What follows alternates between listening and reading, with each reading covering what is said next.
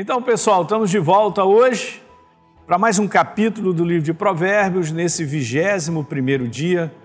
Então, nós vamos ler o capítulo 21 de Provérbios. Duas coisas eu faço um comentário, como eu venho fazendo sempre.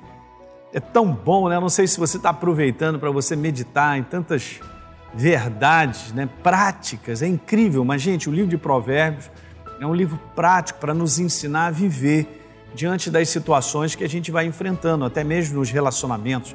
Quantas coisas falando sobre relacionamento, hein? Então vamos lá? Deixa eu ler aqui com você o que está escrito aqui, ó. Veja que legal, no verso número 23, mais uma vez, aquilo que eu falei para você. Olha a importância daquilo que sai dos nossos lábios. O que guarda a boca e a língua guarda a sua alma das angústias. é super interessante, né?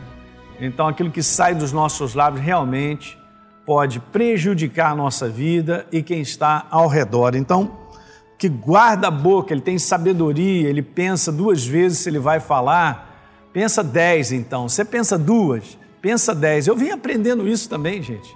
Cada um de nós. Tantas coisas no passado que a gente gostaria, né? Mas passado é passado, né?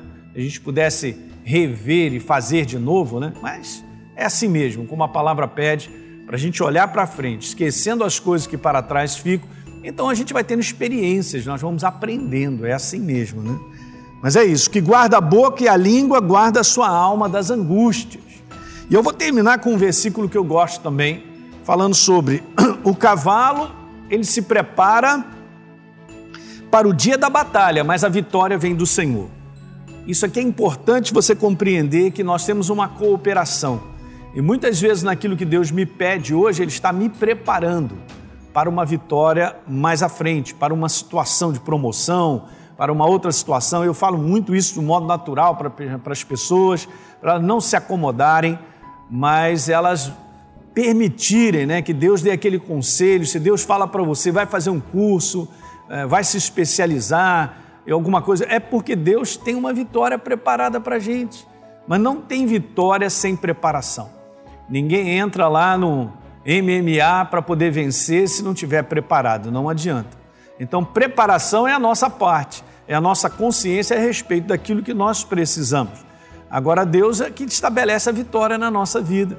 É Ele que nos dá essa parte, a parte milagrosa, a parte de promover um milagre, uma situação com base na nossa preparação. Legal, pessoal? Então a gente se vê amanhã. grande abraço.